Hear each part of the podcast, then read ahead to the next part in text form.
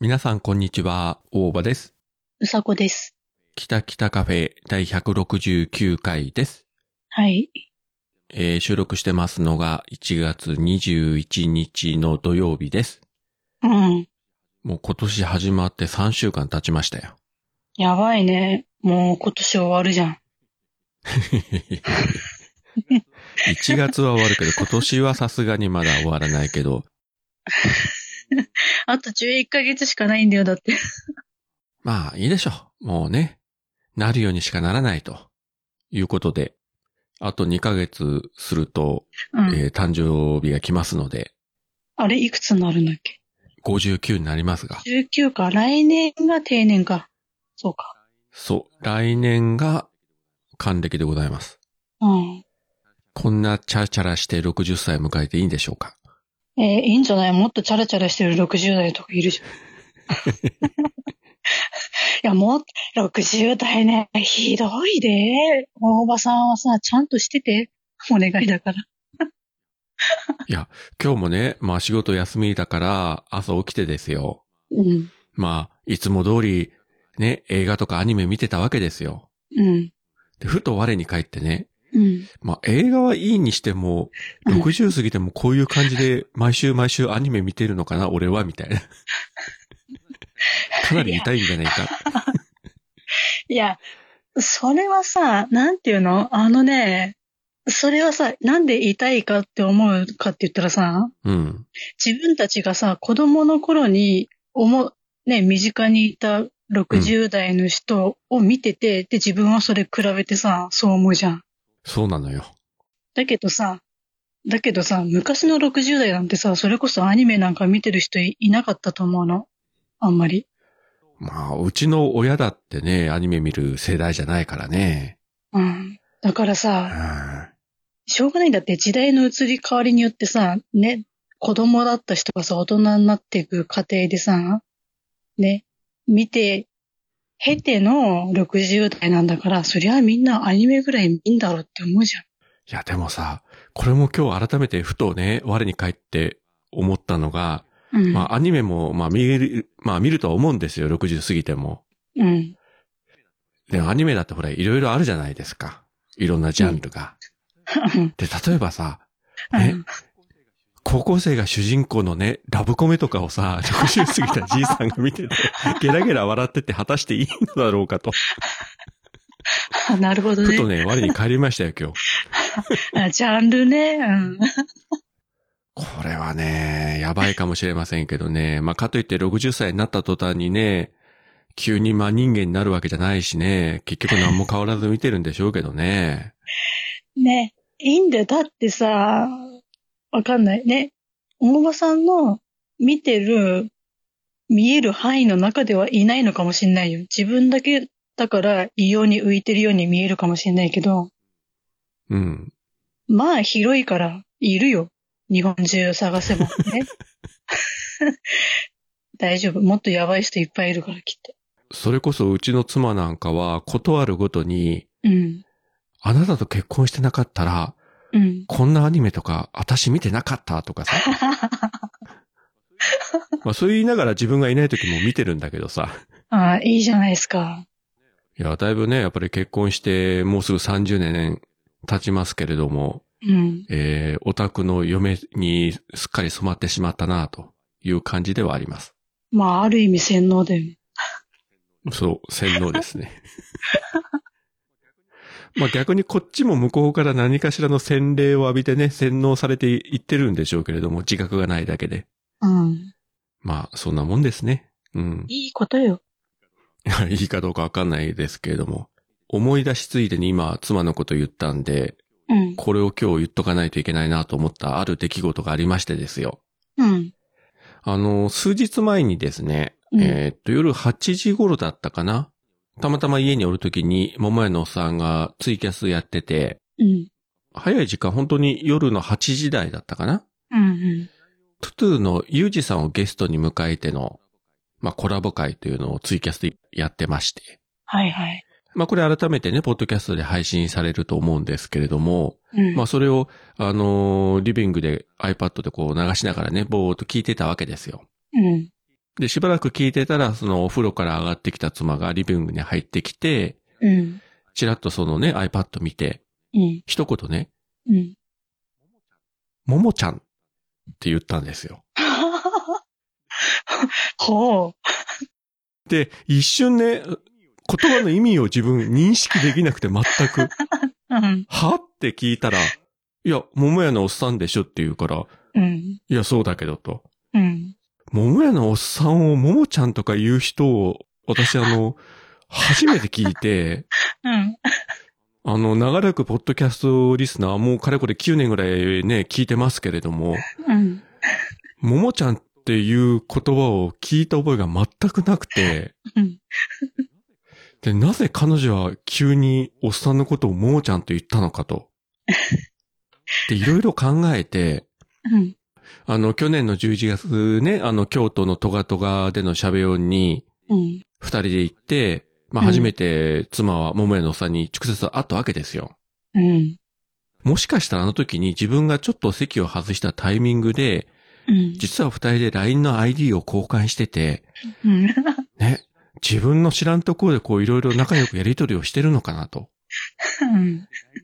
で、LINE の中ではももちゃんとかいう愛称で呼んでて、それがついポロッと口から出たのかと。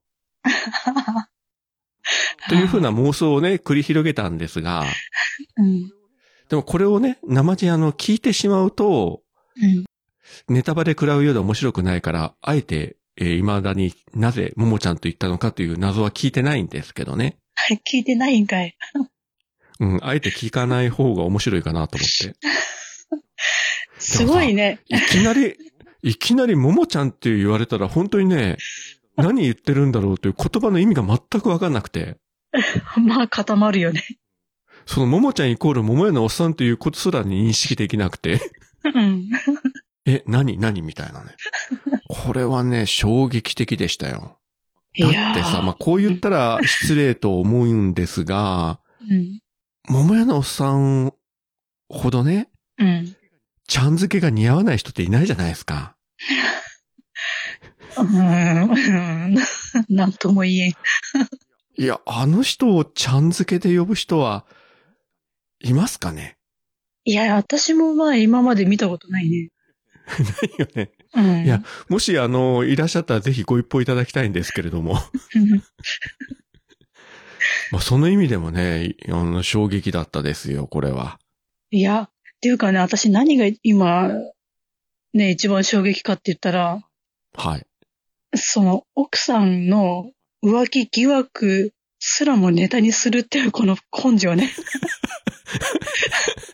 さすまあが別にプロ。浮気疑惑とは思ってないけ ど。いや今までも、あ、おっさんだねとか、桃屋のおっさんだねとか言った人がさ、うんいきなり桃ちゃんと言ったから さ、これは何だろうと。いやー、すごいわ。まあでもね、世の中にはね、あえて触れない方がいいという事柄はあるので、うん。まあここはあえてね、スルーしておこうかなとう思ってるわけですよ。ん。 そうだね。で、ちなみにですね、今う日、んこの、北北カフェの収録の後、キレイトの収録があるんですよ、今夜。。おー。はい久しぶりにおっさんと喋るんですけど、い。うん。まあ、これもあえてうん。触れない方がいいかなと。 え、急に、急にももちゃんとか呼んだりしないのえ、しないし ない。いやー、楽しいですね。ほんといろいろありますよ、人生。いいね。いいな。なんか楽しそうで。まあ、なんでもね、本当にネタにした方が勝ちですから。 いやいや、まあ、真面目な話別にね、なんだ疑ってはないんですけれども、うん。おそらくね、あの、うちの妻は、多分 LINE の ID を交換しようと言われても多分操作方法がわからない人だし、未だに LINE が来てもね、ああ、メールが来た、メールが来たって言ってるレベルの人だから、うん。いや、でも、自分が知らないところでね、おっさんとやりとりしてるっていうんだったら、それはそれでなんか面白い気もしますけどね。どうする裏で隠れて、いや、隠れて、こそこそしててさ、なんか、うんうん。ね、いきなり新番組始めますとか言われたら、 それはそれでいいかもしれない。その中で、ももちゃんって言ってるって。本当にね、おっさんをももちゃんって呼ぶ人が本当にあの、いらっしゃいましたらぜひお知らせいただきたいとそうだね。思いますですよ。うん。誰がいるだろいやー、今んとこいないの。うねえ。うん。まあ、そういうことがあったという近況報告でございましたです。はい。いや、ちょっと、もうこの短時間にちょっと泣いたんだけど、 笑いすぎて。もまあ、そういうことで、もう日々あることはすべてポッドキャストのネタになるということでですね。う、はい。えー、まあそういうお話をさせていただきましたけども。で、うんおさこの方は最近なんかありましたかうんうん、あの、先週うさ、ん。あの、おみくじを引いたよって話したじゃん。はいはいはい。うん。あれにさ、まあ、ね、恋愛が、ね、深入りするなって書いてあったんだけど、うん。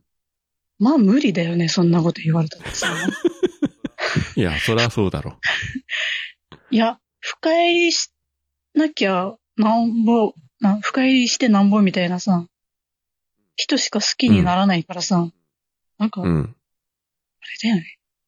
あっさりしたさ、なんか軽くさ、ひょろーみたいなさ、恋愛して何が楽しいんだみたいな感じしないあの、友達付き合いならね、ある程度深い付き合いとそうそうそうそか浅い付き合いとかあるけど、うん恋愛っていうのは深い付き合いしかないから、うん。それ深入りしなかったらね、ほんただの友達でしかないからね。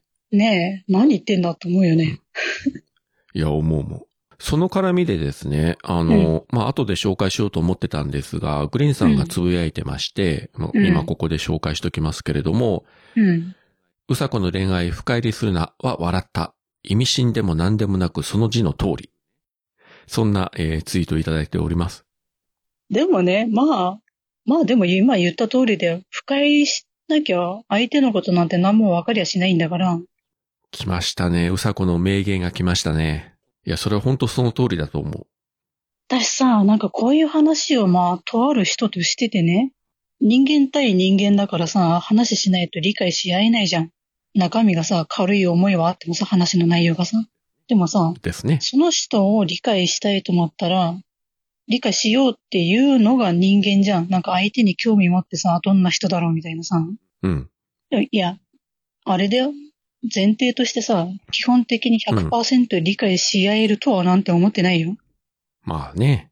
うん、そこまでいかなくても、でもね、ちょっとでもその人がどういう考えでいるかとかさ、わかれば、あ、なるほどね、みたいな感じでなるじゃん。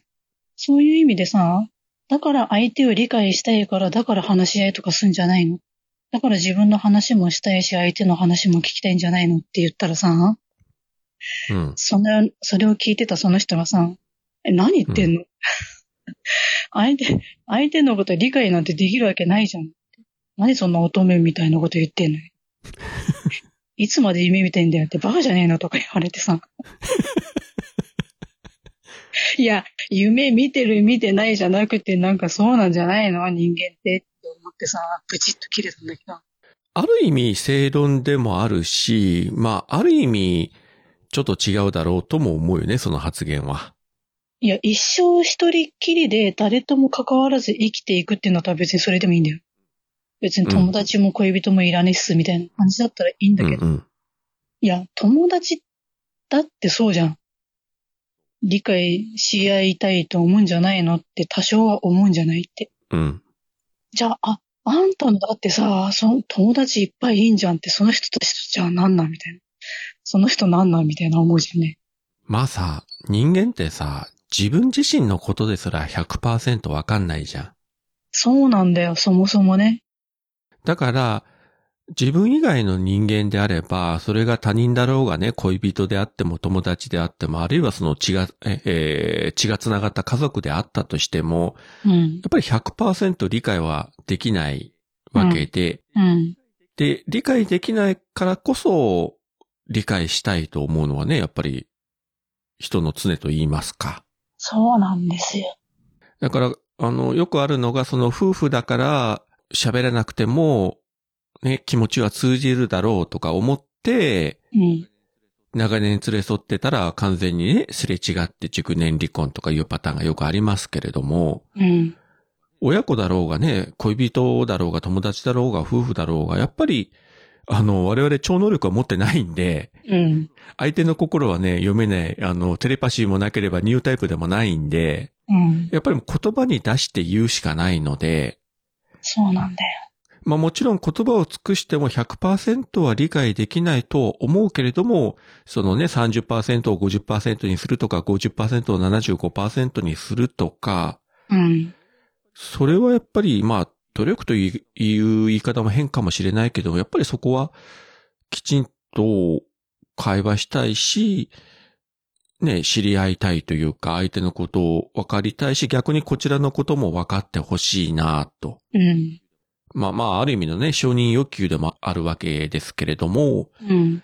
ね、分かるわけないじゃんというのは、まあ当然だけれども、そこでパシッと切ってしまったらもう話そこで終わる、終わってしまうんで、うん。やっぱり分からないからこそ分かり合いたいなというのが、人と人とのつながりというものではないでしょうかというね、え。一応正論で返しました。 本当いや、はい私もそうなのよ。そうなんだけうど、んそれを言ったところで、まあね、わからない人はわからないんだよ。うん、だからまあね、そこのさ、考え方でこう理解し合えない部分が出てくると、まあね、いくら友達でもさ、こいつってなるんだよね。まあだからそこはね、あの、本当にいくら仲がいい友達だろうがね、家族だろうが、やっぱり本当に分かんないし、うんまあ。そのさっきの話じゃないけれども、 例えばね、うちの妻が急にももちゃんって言ったらさ、こっち理解できないけれども、うん。 まあ、そういうこともあるし、それはあの、うちの娘たちだって本当に何をどう考えてるかっていうのは、正直わからないし、まあそんなに積極的に知ろうとも思わないけれども、うん。やっぱ身近な家族ですらそういうところは絶対あるんで、ましてや他人であればもっとわかんないし、うん。で、それをまた強引に分かり合おうとしたら、またね、相手も嫌がるかもしれないし、適度な距離感もね、もちろんいるでしょうけれども、うん。まあ、そこを見ながら、相手との距離を取りながら分かり合いたいなというのは、本当にあの、人間の本能的なものじゃないかなと思うし、ねまして、それが好きな人であればなおのことね、え。うん。恋人とかね、夫婦とかであればなおのこと、理解し合いたい。こちらのことも分かってほしいなとかね、うん。思うのは当然と思いますけどね。まあ中には、そう思わないという人もね、おるんでしょうけど。ね。深い人間付き合いが苦手だから、もうね、距離を置いて、浅い関係性だけでいいと、その方がうまくいくと。まあそういう人もね、いると思いますから、うん。もう深い関係がいいとはね、必ずしも言えませんけれども、うん。うん。好きな人のことは知りたいなと思うのがね、当然の欲求じゃないですかね。そうなんですよ。それでもなおかつ、手が届かないというところが恋愛の難しさですけどね。そうね。いやいや、こういうことはあの、私よりもやっぱりね、経験豊富なうさこの方がよくわかってらっしゃると思うんですけれども。いや、私経験が豊富なんじゃなくて、はい。あの、クズしか寄ってこないって。まあ、寄ってこないのか寄っていかないのかがよくわかりませんけれども、まあね。いや、自らクズ男を見つけて、あ、こいつクズだって自分から寄っていくわけないじゃんだってわざわざさ、好き好んでさ。いやそうなのなんか今までの話聞いてたら、自らも寄っていきそうな気がしてるんだけど。あ何かのこうセンサーがピピッと働いて、あ、あいつだと思って、スルスルスルとこう近寄っていくという。いやそういう気がしますよ。いや、別にそんなことはないんだよ。普通に私だってさ、ちゃんと真面目な、ねう、ん。い真面目なっていうかさ、一緒にいて、もう楽な人、一緒にいて楽しい人、うん、が一番だなと思うから、そういう人がいいに決まってんだけど、うん。ふと気がついて、あ、この人好きだなって思った相手がみんなクズだったっていうだけの話なんだよ。なぜそうなるかというのは、まあ多分、うさこの真相心理の奥の方に何かね、理由はあるんでしょうけれども、うん。きっと。まあそこをね、ここで掘り起こすあれはないですけれども、うん。まあそれこそね、本当に人それぞれだからね、もういいも悪いもないんで、まあ最終的にね、あの、まあクズでも何でもいいですけれども、ね、本当にいい相手とね、あの、一緒になれれば、それが一番の幸せじゃないかなと思うんですけどね。うん。まあさ、なんか先のことはわからないって言うけど、うん。じゃあ自分の気持ちだって明日になったらまたね、急に違う人が現れて好きになるかどうかなんてさ、わかんないじゃん。明日にならないと。わかんないね。うん。だけど、ね、明日のことはわかんないっていう説もわかるよ。でも、その中でもさ、なんとなくこんな予感がするとかさ、なんかうん。根拠もないけど、なんとなくこうな気がするっていうのがさ、当たる時もあるじゃん。うんうん。それもね、あるんだよ。同時に。で、私の場合は、もう今、ね、今相手にしてるこのクズ男が最後だと思ってんの。あ、もうこの人以外、この人、この人以上のえクズは現れないんだろうなとかさ。 これが最後のクズなんだろうなと思って、どんなクズやねんと今聞いてる人は思ってると思いますけどね。 まあ史上最強ですよね。いや、マジでほんとこいつって女のことバカにしてんじゃないかみたいな。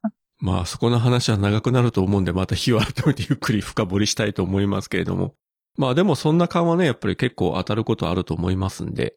まあだから真剣なんだよ。だから余う計んうん理解し合いたいと思うんだよ。うん。その中でも。うん。まあその結果はどうなるかは本当にね、もう神のみぞ知るでしょうから、いずれまたね、えー何らかの進展がうさこから報告があろうかと思いますので。いや、だからえさ、ー今、あこのの、はいはい。うん。 いや、だからさ、あの、ね、あの、おみくじの通り、おみくじ当たってると思うんだよ、私、あの、やつ。あの、恋愛深入りするなっていうのは、私がこうさ、今、ね、相手にしてる人が深入りするなっていうような相手に、をしてんのよ。うんで、その人を深入りした結果、縁談話につながって、縁談が進むにつれて困りごとが起きるよって書いてあったじゃん。後々困ることになるよって。あれにつながっていくんじゃないかなって思って。なんか困ることが次々起きていくんじゃない冒頭言いましたけども、今日1月21日なんですけれども、うん。本当にまだ今年3週間しか経ってないんですけど、なかなか今後濃い展開が予想されそうですな。ね。いや、でもそれならそれで、いいんじゃないえ、だって縁談につながるんなら。いや、もちろんね。うん。あとはね、まあ、うさこ次第で、もうこちらとしてはね、もうただ、もう温かくこう見守ることしかできないんで、まあ、うまくね、いけばいいなとは願っておりますけれども。まあ、だって逆にそれぐらい好きな人と結ばれるぐらいだったら、どんな困りごとでも、どんとこいやぐらいの覚悟はあるけどね。いざとなればやっぱり女性の方が強いと思いますよ、そういうところは。うん。男は結構ね、やっぱりビビリだから、うん。なんかいろいろね、ハードルがあったりとか、ああだこうだと考えてなんかうじうじする場合があるけども、うん。最終的な局面になると絶対女性の方が強いんで、ああ、それはそうね。そこをぴょんとね、飛び越えていくからね、うん。生活力とかね、生命力は絶対女性の方が強いんで、そうだね。うん。そのうさこのパワーがね、うん。すごいものがあると思いますよ。うん。もうある日ね、あの、スーパーうさこに目覚めて髪の毛が金色に逆立ってさ、あ、そっち。まあ、そういう日が来るんじゃないかと思っておりますんで、はい。こうご期待ということで、はい。ポッドキャストフリークス。2023年3月4日、大阪難波で、ポッドキャストをテーマにしたイベント、ポッドキャストフリークスを開催。総勢27組のポッドキャスターに会えるリアルイベント。入場チケット絶賛発売中。詳しくは、ポッドキャストフリークス、オフィシャルホームページ、podcast-freaks.com をチェック。ポッドキャストラバーの皆様のお越しを心からお待ちしております。 Do you like it? Yes, I like it. Podcast Freaks. まあそういうことで、えっ、と、今週もハッシュタグの紹介をさせていただきたいんですが、はい。えっ、と、先日ですね、黒柳りんごさんから教えていただいたんですが、あの、先週ハッシュタグの紹介した時に、なんかこちらの検索に載ってない、なんかご自身のツイートがありましたというね、えー涙ながらの訴えがありまして、 うん。な泣いてはないと思うんですけれども、うん。で、えっ、と、すいません。そその紹介からさせていただきたいと思います。これが、はいえっと、1月3日にツイートいただいてたんですが、うん。きたきたカフェ167、今年最初に聞くポッドキャストでした。今年もよろしくお願いします。うさこさん、年女なんですね。目標が計画通りに行きますように。大場さんも体に気をつけてお仕事をゆるりと頑張ってください。新年の挨拶。お二人の味がじんわり出てましたね。わら、といただきました。ありがとうございます。ありがとうございます。今年最初に聞くポッドキャストがこの番組だそうですよ。うーん、飛んだ災難だね、正月。一発目から。ねえ。これこそあの、おみくじ引いて さ、なんかさ、おみくじ引いてなんかすごいのが出たみたいなさ。 ねえ。いや、もっとさ、ね、うん。お正月らしい番組もたくさんあるでしょうにと思うんですけど、ねまあ、ありがたいことではありますけれども。もっと縁起のいい番組聞いた方がいいんじゃないかと思う。まあ、あの、2023年ね、あの、リンゴさんに何か起こらないことを祈るのみですよ。ね、まあ、去年はね、うん。あの、酔っ払ってビテイコスっていうのがありましたんで、ね今年はそういうことがないように、え。うん。くれぐれも飲みすぎには注意。ね。床の上でネタをすることがないように。はい。何やってんですか言いながらちょっと腕をね、ちょっと動かしたら柱にぶつけた。ゴンって言った。痛かった、今。びっくりした。リンゴさんのことを心配する前にもううさこの方がダメですね。うわ、痛そうと思いながら腕を動かしたらゴンって言った。ここで収録中に骨を折るっつったらさ、また一個ネタができたよね。いや、今腕折ったら嫌だ、せっかく。ちょっとこれからもう就職も決まりかけてんのに。ねえ。もうくれぐれも気をつけてくださいね。はい。えー次はアポロさんから、令和5年1月3日、ポッドキャスト聞いたより、丸1の中で、えー、きたきたカフェ入れていただいております。ありがとうございます。ありがとうございます。お次は、咲夜さんからですね。これ、咲夜さんですね。1月14日に、えー頑張ります。拝聴ポッドキャストということで、えー、なんかとんでもない数をですね、ドドドドドっとこう、並べていただいてるんですが、うん。まあ、その中に北九州の片隅、えー、キレイトも入れていただいております。そして、えー、北北カフェ167も入れていただきました。ありがとうございます。ありがとうございます。これ何個だちょっと数えよう。えーっ、とね、1、2、3、4、5、6、7、8、9、10、11、12、13、14、15、16、17、18、19、20、21、22、23、24、25、26、27、28、29個のハッシュタグが並んでますよ。すごい。いかにあの、真面目なね、人かという、もうこの性格はよく出てますわね、酒屋さんの。 ねえ、すごいわ。ねえ。もううちらだったらもうその他たくさんとか書いてさ、さらっと終わるんでしょうけど。 本当だね。ね。いやいや本当にね、ありがたいことでございます。はい。そしてお次が、えー、ゆいまるかっこ快速旅団さんから、これはあの、前回のあの、うさこの、えー発言を聞いてのツイートですけれども、うん。わーい、名前呼んでくれた、むむむむ、難易度高し、といただきました。ありがとうございます。ありがとうございます。あなた、前回、ゆいまるさんについて何を言ったか覚えてますか覚えてない。ほらほら。ね、あの、冷房がない、あ、冷房じゃなかった、あの、暖房がない車の中で収録してて、ね、意識を失うという話の中で、ゆいまるさんに、ぜひゆいまるさんも、えー車内で全裸でとかさ、すごいこと言ってね、いやいや、ゆいまるさんは常識人だからそういうことをしませんよというね、私フォローしましたけれども、はい。そうだった、言ったわ。難易度高しどころか難易度 を100%ですねダメ。ゆいまるさん、ゆいまるさんは絶対しちゃダメだからね、本当に。もううさこだったらネタになるけど、ゆいまるさんネタになりませんから、本当うに。ん、あの、ダメうですよん。。うん、やってくれそうなのは、あの、リンゴさんだ から。飛びまあ火。ただ彼女のところでは、車の中でやっても投資することは多分ないと思うんですけど ね。まあ風邪ぐらい引くでしょうけど。そうだった、南の島だった。そうそうそう。 島かな、あそこは。まあまあまあ。まあね。まあ、ゆうむらさんもね、いい子は真似しちゃダメですよ。本当に。ねえ、本当だよ。これで風邪ひいたら本当に団長に怒られるよ、私。夕張の方を向いてね、もう土下座して謝るしかないですよ。本当だよね。本当だよね、本当に。お次は、えー神田正輝さんから、リスナーの一人です。そして続けて、ピンクレディの活動期間は1976年から1981年ですね、といただきました。ありがとうございます。ありがとうございます。前回ね、急にあの話の中にうさこはピンクレディというのをね、突っ込んできたもんで、うん。あーっていう感じだったんですが、うん。 1976年つった昭和で言うと51年か。うん。ちょうど自分が中学に入った年だわ。私1歳の時だよ。うわーうわーそうね、やっぱ中学から高校にかけてぐらい、この前言いましたけど、あまうあ、ん記憶は当たってましたね。いや、本当にね、あの頃のピンクレディーのブームは、もう、今の若い人は想像もつかないでしょうけどね。うん。あの、たまにさ、こうテレビで、あの時代ね、活躍してたアイドルの人とかがさ、うん。まあそれこそピンクレディーとかがさ、もう出ずっぱりだったじゃん、あっちこっちの番組とかに。で、もう、どこで何してたか記憶がないぐらいの勢いで仕事してたみたいあの、後で読んだらね、その睡眠時間が毎日2時間とか、もう車の移動中でしか眠れなかったとかさ。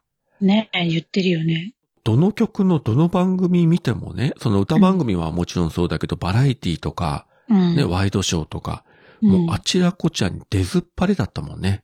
うん、見ない日なかったぐらいだったんでしょ私記憶ないけどさ、1歳だから。いやいやいや。だから今もね、その、いろんなアイドルとかね、うん。あの人気グループってああるけども、うんここまでどの曲のどの番組にも常に出てるような、うん。ね、アイドルとか今いないわけですよ。うん。いやうん多分いないと思いますよ。ここまで極端にすごいのは。ね今これやったら逆にいろいろね、これ働きすぎじゃないかとか言ってね、こう問題視されるかもしれないけれども、え。うん。まあ、この頃はそのね、アイドルとか芸能人のね、労働環境とか人権とか誰も配慮してなかったと思うんですよね。あ、それだけ何時代がさ、なんか盛り上がってたみたいな。いい意味で、なんかみんな元気があったみたいな時代だったっていうのもあるんじゃない今冷静にね、聞き直して、例えばそのペッパー警部とかがね、うん。なぜあんなに売れたのかとかいうのを今曲を聴いても、うん。やっぱピンとこないところは当然あると思うんですよ。うん。うちらは聞いて、ああ、ああこうやったねと思い出すけど、初めてね、今例えば10代の人がペッパー警部という曲を聴いてさ、うん。 そんな超メガヒットになったって言っても多分ね、意味わかんないと思うんですよ。まあね。何この歌詞はみたいなさ。うん。で、そこはやっぱりね、時代の勢いはあったなと思うよね。うん。冷静に聞き直すと、この歌詞は何だろうとかいうのがさ、まあその、ピンクレディーに限らずいっぱいあるじゃないですか。うん。なんか意味があるようなないような、うとん。かさ、なんか雰囲気だけの歌詞とかね。うん。それを当時はね、こちらも、まあもちろん子供だったからね、疑問にも思ってなかったけど、いい時代でしたね。 みんなちゃんと生きてた気がする。あの、昭和の時代ってさ、みんな生きてた気がしないちゃんと。うん。あの、なんか今だとさ、なんか妙に冷静っていうかさ、長いものに巻かむ巻かれる的な感じでさ、なんか、惰性で生きてる感じがすんだよね、みんな。今の人って。なんか冷えてる、冷えてる、冷めてるみたいな気がすんだよ、なんとなく。全体的に。まあ、そういうところはあるだろうしね。あの、昔と今のその芸能人とかアイドルに対する捉え方も違うだろうしね。うん。やっぱさ、自分らが子供の頃って歌手でも俳優でもそうだけど、やっぱうんそういう仕事をしてる人ってのは、やっぱりもう特別なスターというね、イメージがあったけど、うん。今、まあもちろんね、その、すごい人気がある人もいるけれども、うん。芸能人になるハードルってもう昔に比べたらめちゃくちゃハードル下がってるじゃないですか。うん。まあ言い方失礼だけど、本当に素人に毛が生えたぐらいでもそうね。やれちゃう。うみたいなね。う。うんん。この人このトーク何が面白いんだか全然わからないとかいう人が受けててねう、んいろんなワイドショーとかね、こう、うん。ゴールデンタイムの番組に出てるとかもあるけれども、うん。だからそういうところでこう特別感が、だいぶこうなくなってるのかなという気はしますよね。うん。おそらく。う。ん。それこそ何まあ、ピンクレディーとかあの時代、なんだ沢田研二とかさ、そうね。なんかあの辺の人たちがもうもう出てくるだけでもうキャーみたいな声が聞こえないぐらい、失神する人もいるぐらいのさ、熱狂的なファンがいっぱいいた時代でしょうん。あの時ってさ。まあ、それこそね、まあ、時代は前後するかもしれないけど、例えば郷ひろみとか、うねん。西城秀樹とかさ、野口五郎とか、あるいはこうう、んキャンディーズとかね、山口百恵とうか、ん今思うとやっぱりみんなね、ものすごくキャラが立ってるし、うん。で、こう、切磋琢磨して、それぞれ人気をね、確立していったと。うん。で、そういう人たちが、いろんな番組でね、いろんな歌を歌ってて、うん。まあ、こっちもね、レコード買ったりしてたけど、うん。今みたいにネットとかね、全然もちろんない時代だったから、まあ、テレビとラジオで、あとね、レコードで聞くしかなかったわけだけど、うん。なんか今よりも楽しかったような気はするね、その頃は。いや、圧倒的に楽しかったでしょ。今みたいに細分化されてないというか、うん。やっぱヒットしたら、みんなそれを聞いてて、みんなこう分かり合っててさ、うん。ね、何年も経っても今でもこう共通の話題として語ら、語ることができるけど、うん。今現在若手で人気ある人たちのことって30年後に語ることができるのかって言ったら、どうなんでしょうね。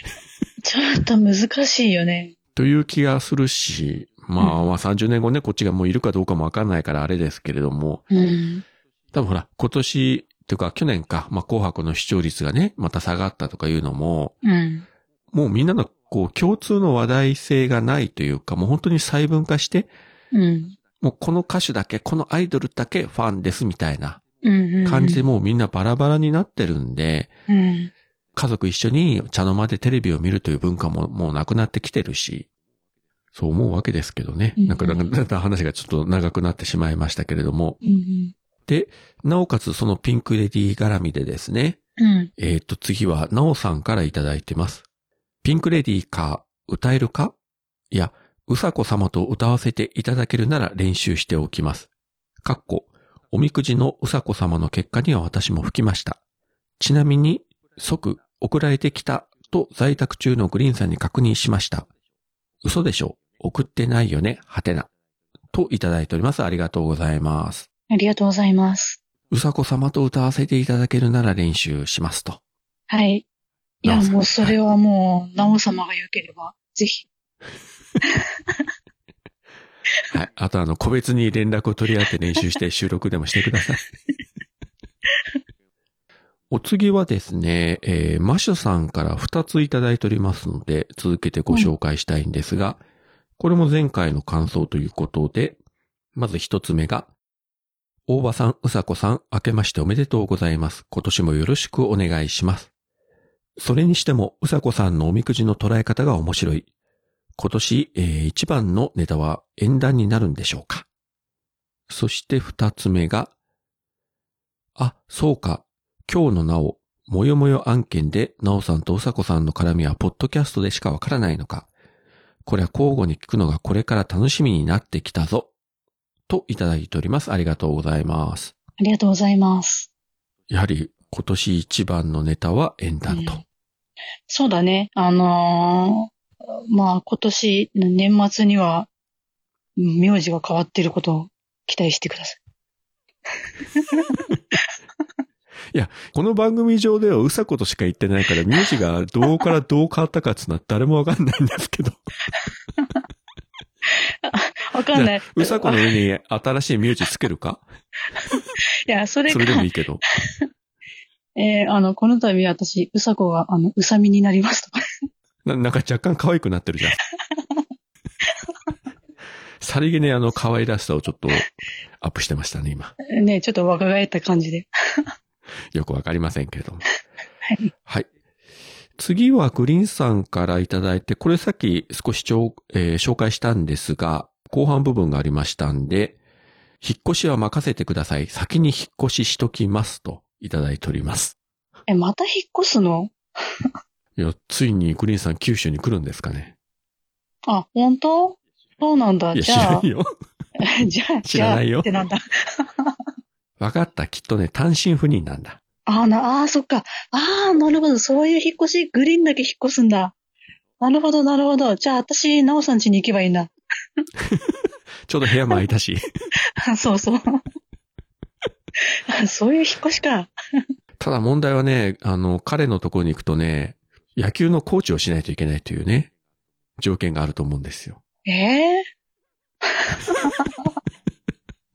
いや、ん。私野球知らんし。あの、毎日毎日もう巨人の星みたいにね、星一徹と星ヒューマンの親子みたいなことをやってるらしいですからね。彼の家では。ほんと、え、何毎日、ちゃぶ台ひっくり 返してんのいや違う、違うちゃぶ台をひっくり返さないけどさ、野球のコーチやってるからさ。もうね。もう今や、ポッドキャストをやってるよりも野球やってる方が忙しいんじゃないですかね、彼は。そうなんだ。すごいね。私さ、同級生なんだよ、グリーンとね。うん。まあ48じゃん。うん。よう体動くなって、それが感心す るよ。若いなと思って。まあ、あの人ね、まあ、口も達者だけれど、ね、体も達者というね、元気だよね。うん。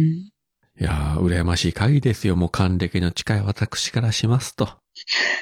いや、大場さんだって、だって毎日家帰ってなんかやってんでしょまあ、踏み台をね、登って降りたりはしてますけど。